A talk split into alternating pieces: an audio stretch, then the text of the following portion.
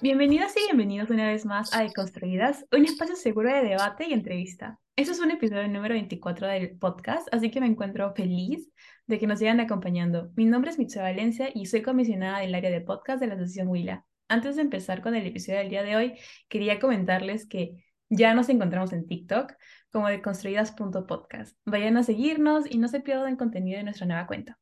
Bueno, ahora sí, en esta oportunidad estoy muy emocionada porque tenemos un episodio especial, ya que estamos a puerto de celebrar el Día de la Madre, de construidas y importante hablar sobre temas directamente relacionados con la maternidad. Y qué mejor manera de hacerlo con justamente las mamis del equipo de Construidas. Así que, sin más dilación, les presentamos a la invitada de este episodio. Les doy bienvenida a mi mami, Magali. ¿Cómo te encuentras, mami? ¿Qué opinas de estar en este nuevo episodio? Hola, hijita. Bien, gracias por la invitación. Primero, quisiera empezar hablando de tu experiencia. ¿Qué significó para ti convertirte en madre? ¿Crees que ser mamá te ha convertido en una mujer diferente? Bueno, yo tengo una visión bastante particular de mi experiencia vivida como mamá, ¿no?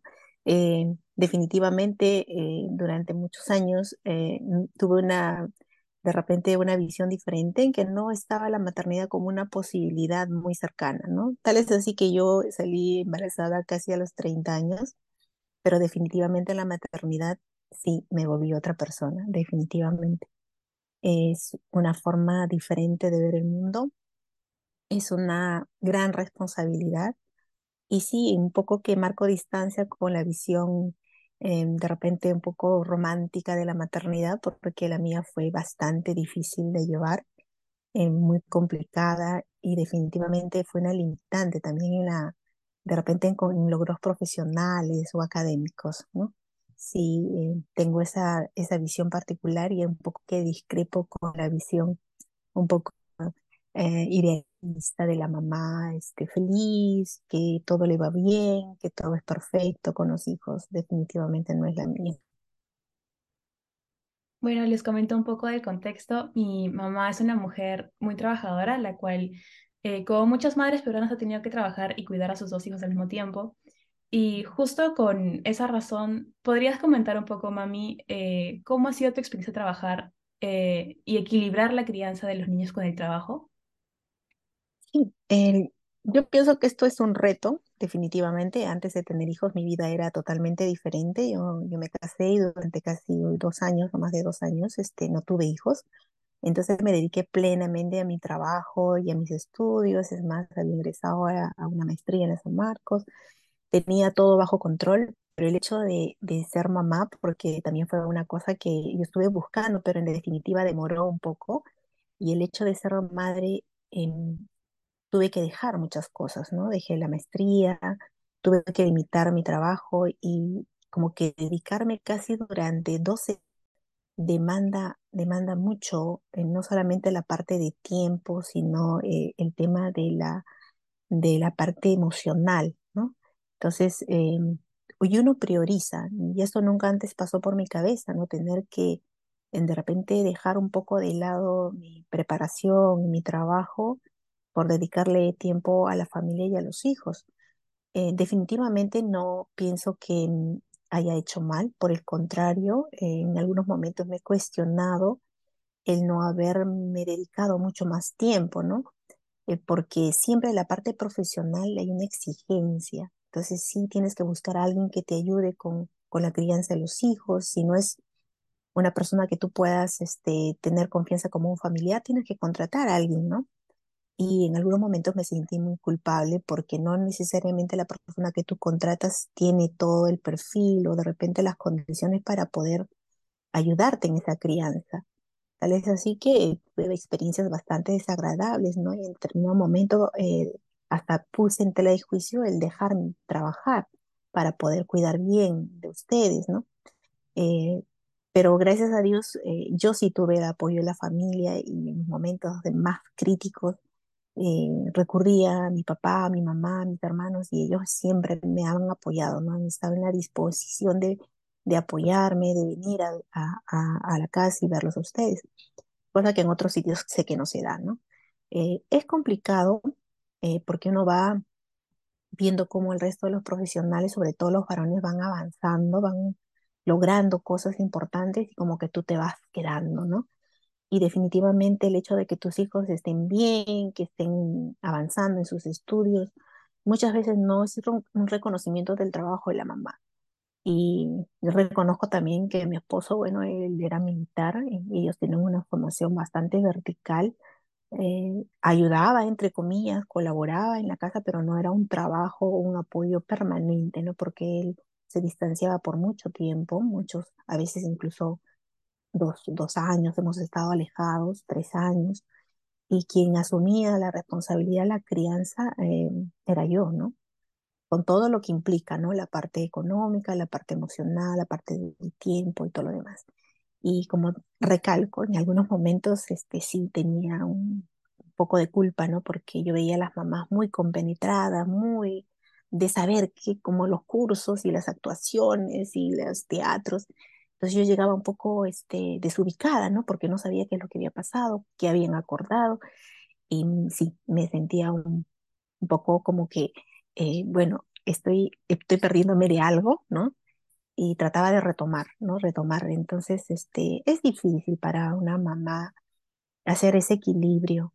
Y un poco que cuando ya ustedes estuvieron entre los 13 años, 14 años, que ya empezaban a, a desenvolverse solos, retomé, ¿no? Retomé eh, los estudios, las especializaciones, este, hacer cosas diferentes en el trabajo, porque sentí que ya no era tan necesaria como que mi presencia, ¿no?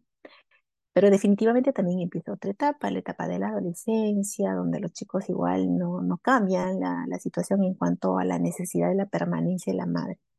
Yo creo que es complicado, es difícil. No ex- a- actualmente veo, por ejemplo, que hay un poco de más apoyo del Estado en, el tema de que hay madres que van avanzando y se les da facilidades, trabajo remoto, qué sé yo, para que puedan un poco dedicarse más a, los hijos pero no, no encuentro todavía ese equilibrio, ¿no? Ese equilibrio donde tú puedas avanzar y irte con todo sin, entre comillas, descuidar el hogar y la crianza de los hijos.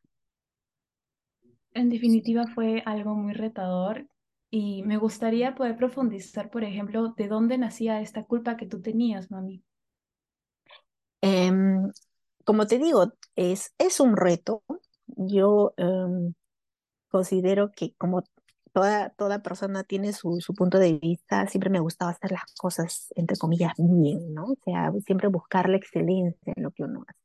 Y siempre había sido así, yo tanto en los estudios, en, en, en mi parte académica, siempre ahí dando mi cuotita de más y, entre comillas, destacando un poco, ¿no? Pero todo quedó ahí cuando uno es mamá y, y te sientes frustrada en el sentido en que hay muchas cosas que tú piensas, planificas que deben ser así, no, no necesariamente se dan, ¿no? Entonces, eh, por ejemplo, el hecho de que de un momento a otro se enfermaban. Entonces, yo en mi mente decía, porque de repente este, yo no he estado y ha comido algo que no debía, le han dado algo o, o lo han tenido mucho tiempo sin en el baño. Entonces, tenía esa sensación de culpa de que por yo no haber estado en forma permanente había ocurrido eso. O de repente se caían, ¿no? O de repente me llamaban en el colegio porque había habido una pelea y de repente este, mi hijo que era un poquito más, más vehemente había mordido a otro niño y me sentía mal, ¿no? Me sentía mal porque no estaba tal como de repente es eh, 100% el tiempo con ustedes eh, ahí eh, de repente tuve esa sensación de culpa, ¿no? Por no dedicarme completamente. Pero también sentía frustración porque yo quería hacer lo mío, ¿no? Como mujer, como ser humano, como profesional, ¿no? Entonces, decía, me estoy quedando, me estoy quedando, no estoy avanzando y podría haber hecho esto y podría haber hecho lo otro y, y sí, eh, ese es un tema que ha sido permanentemente de, de dilema y un poco de conflicto en, en mi vida, ¿no? Claro, eh, son las expectativas que uno se le impone a la madre que esté todo el tiempo ahí, que esté con los hijos y que se preocupe por ellos. Me gustaría ahondar un poco más en los estereotipos que a menudo se le atribuyen a las madres. Eh, ¿podrías compartir con nosotros si alguna vez te has, se has sentido discriminada o juzgada por ser madre y trabajar a la vez? Eh, ¿cómo afrontaste la presión de tener que cumplir con las expectativas sociales? Sí, y mira que la, esa sensación la he tenido no tanto con otras personas, la he tenido con las propias mamás. una cosa poco, este, de repente extraña, ¿no? Porque se supone que una madre eh, conoce, sabe cómo es el trabajo y debería más bien apoyarse, ¿no? Pero yo le he sentido como que, mira, este, o sea, ella prefiere trabajar, llega tarde, no pidió permiso, o sea, prefiere su trabajo antes que ver a sus hijos.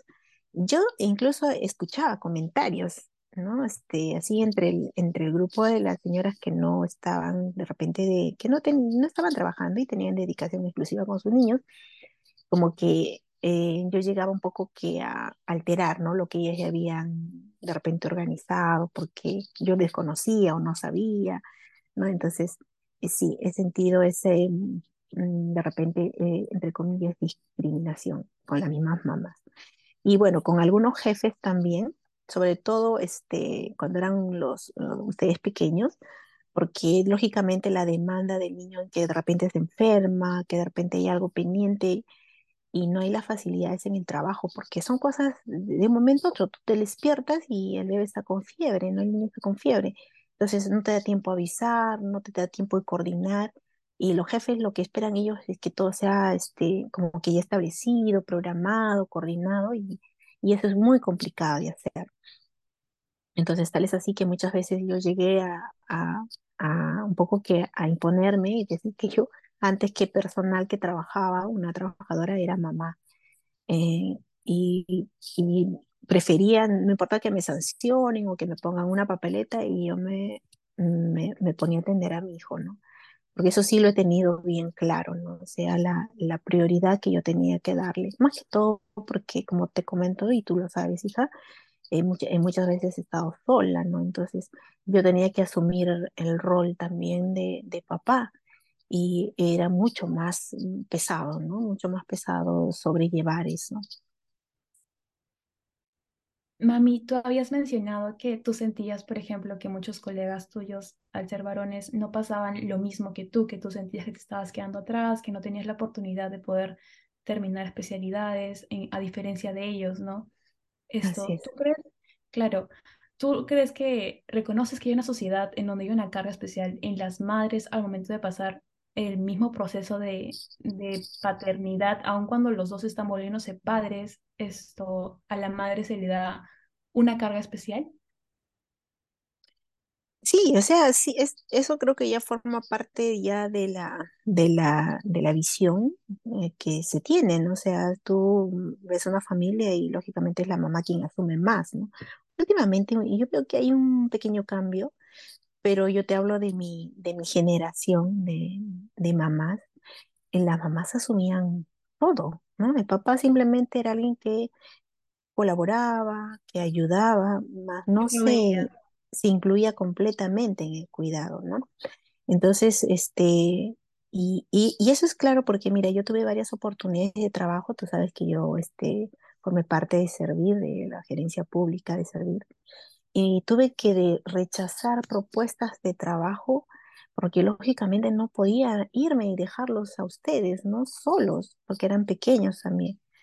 Y, y cosa contrario, tú a un hombre le dices, mira, te vas a, a Huancabamba y, y, te vas a ir a ser gerente público de tal administración y, y el hombre agarra, coge su maleta y se va yo pensé la posibilidad incluso de mudarme, ¿no? De llevarlos a ustedes, de ver colegio, para que estén conmigo, ¿no? Pero eh, también hay un poco que, mm, cómo te ve, la, incluso hasta la misma familia, ¿no? Yo lo, lo consultaba con mi mamá, pero ¿cómo vas a dejar a los chicos?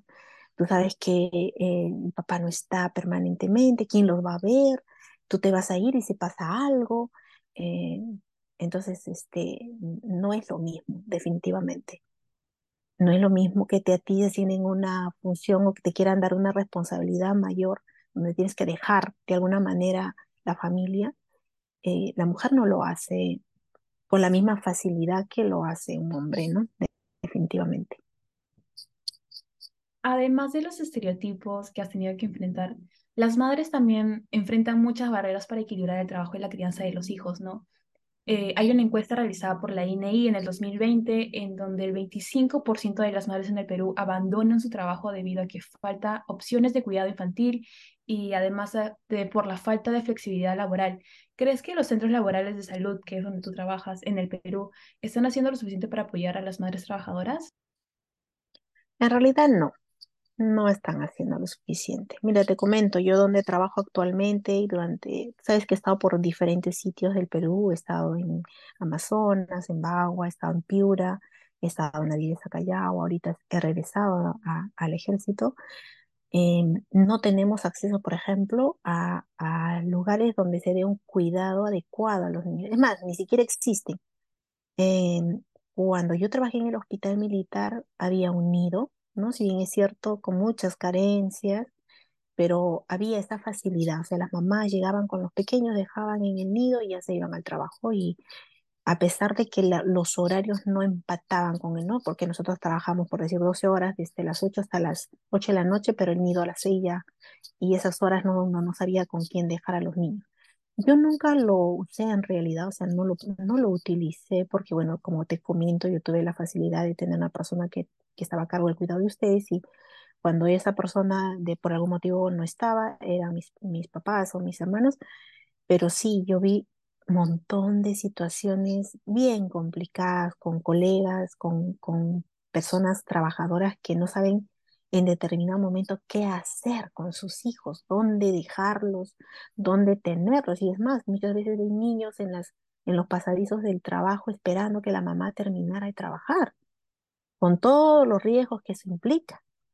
Eh, es muy, muy difícil. Hay una, eh, de repente, yo diría, desidia, negligencia del Estado, ¿no? Donde no hace políticas públicas para ayudar a las mamás que trabajan a poder sobrellevar eh, el cuidado de los hijos y no descuidar el trabajo. Y como tú dices, hay muchas mamás que renuncian al trabajo, prefieren cuidar a sus niños, ¿no? Porque también contratar a una persona adecuada, ¿no? Que cumpla el requisito para, para que tú estés segura sabiendo que lo va a cuidar bien, es un pago adicional, incluso mucho más de lo que la mamá gana cuando trabaja. ¿no? Entonces dicen, prefiero yo quedarme en casa que pagar a una nana que de repente no la va a cuidar bien o de repente no lo va a atender bien o va de repente a, a maltratarlos, ¿no? Y dejan de trabajar. Esto un poco que es difícil cuando uno este, es, es, por ejemplo, funcionario público, tiene o tiene trabajos eh, de, de, nivel que, que bueno, el, el, pago es, es también mucho mayor, pero la responsabilidad y el tiempo que tú le tienes que dedicar a ese trabajo también es mayor. O sea, para ese tipo de situaciones tampoco hay apoyo. O sea, muchas mamás que están en carrera, como quien dice, eh, ocupando altos cargos, de alguna manera se ven limitadas, ¿no? Y por eso que tú ves en mayoría de altos cargos más varones, ¿no? Porque para ellos es mucho más más fácil este, permanecer o mantenerse. Tú puedes llegar, pero mantenerte y permanecer, porque en determinado momento cuando no tienes hijos o, o, o, en los primeros años donde todavía no has formado un hogar, vas destacando, subiendo, avanzando, pero el momento que llega la maternidad, como que te retienes, ¿no? Te estancas ahí y, tiene que pasar un tiempo, ¿no? O yo hablo de la generalidad, como te digo, puede haber casos excepcionales donde no se da esto, pero esa es la mayoría de las situaciones que yo he observado y de la que también he vivido. Mami, tienes mucha razón. Lamentablemente en los cargos más altos es donde se encuentran las personas varones, porque no tienen la misma responsabilidad, la misma carga social que se le da cuando se convierten en padres, a como cuando es una, una mujer. Esto, y en realidad es lamentable la realidad en la que vivimos Esperamos que el Estado se encuentre pronto en la capacidad de brindarle oportunidades a las madres de poder desenvolverse, no solamente en el ámbito profesional y laboral, sino también como madres. Deben existir iniciativas que logren el equilibrio entre ambos contextos, ¿verdad? Finalmente. Claro, mira. Sí, de repente para un poquito, este, eh, ahorita estaba recordando al momento que tú estabas hablando que eh, yo participé en varios eventos, eh, justamente viendo el tema este de por qué muchas mujeres que estaban en altos cargos al llegar a la maternidad se estancaban o simplemente desistían de continuar en la carrera, ¿no? Y es que justamente uno de los puntos muy, muy importantes es esa, la, qué participación tiene el Estado en generar políticas públicas, generar leyes que permitan a estas mamás a, fortalecerse más bien y que la maternidad no sea una limitante para seguir creciendo como, profesionales, ¿no? De tal manera que en, algunos años sería bonito ver que tanto hombres como mujeres están en, el mismo nivel de, llegar, ¿no? A donde uno se traza como vida o como futuro eh, este, dentro de tu carrera profesional.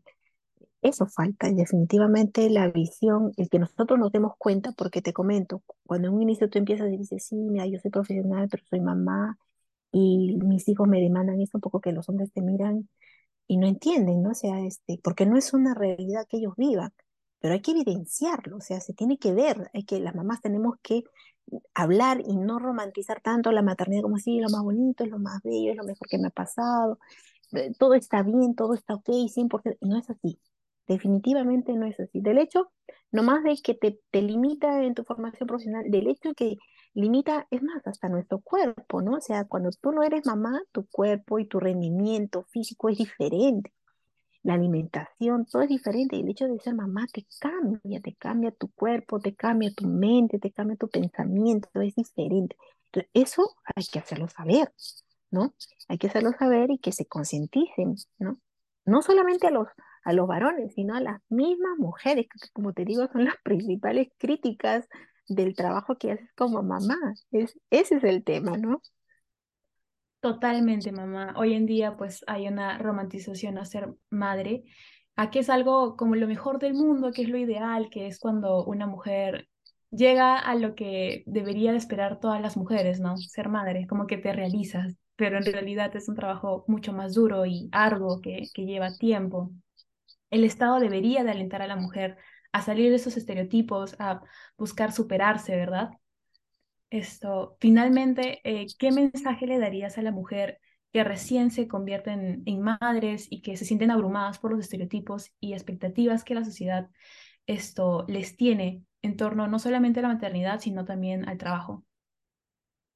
Claro, para las mamás que están ahí estrenándose en su, en su, en función, que primero es, es que ellos tienen que cuidarse, ¿no? Como te comentaba, el hecho de ser mamá es una exigencia física de tu cuerpo porque hay transformaciones tan, tan drásticas en tu cuerpo, ¿no? Que tú ves incluso eh, que la parte emocional de las mamás es vulnerable, ¿no? Es una mamá que está muchas veces al borde del llanto, de las lágrimas. Entonces, eso nosotros tenemos que conocernos primero. Todo lo que implica la maternidad físicamente, emocionalmente, ¿no? Y también que tener un círculo de apoyo que te permita avanzar. Yo sé que esto de las políticas públicas no va a ser inmediato. Se está reconociendo, sí, se está trabajando. Esperemos que poco a poco se vaya avanzando en ese tema, pero de inmediato, ¿no? De inmediato tener ese círculo de apoyo familiar, de amigas, de colegas, donde hablemos todo lo que pasamos las mamás, pero sin hablar y decir, esto es perfecto, esto está... No, hablemos lo que realmente nos pasa, lo que pasa con nuestro cuerpo, lo que pasa con nuestra mente, lo que pasa con nuestra vida, lo que pasa con nuestro trabajo, con nuestro estudio, con nuestras prioridades, con nuestras metas, con nuestros gustos, ¿no? Entonces, reconozcamos eso, que nosotras mismas valoremos qué tan valientes somos de ir poco a poco avanzando. Mira, yo ahora me analizo y digo, sí, pues fui una valiente, soy una luchadora, soy una madre empoderada, pero después de pasar todo un proceso, pero hay que apoyar a las mujeres porque yo veo que ahora muchas mujeres ya no quieren, no quieren ser mamás, ¿no?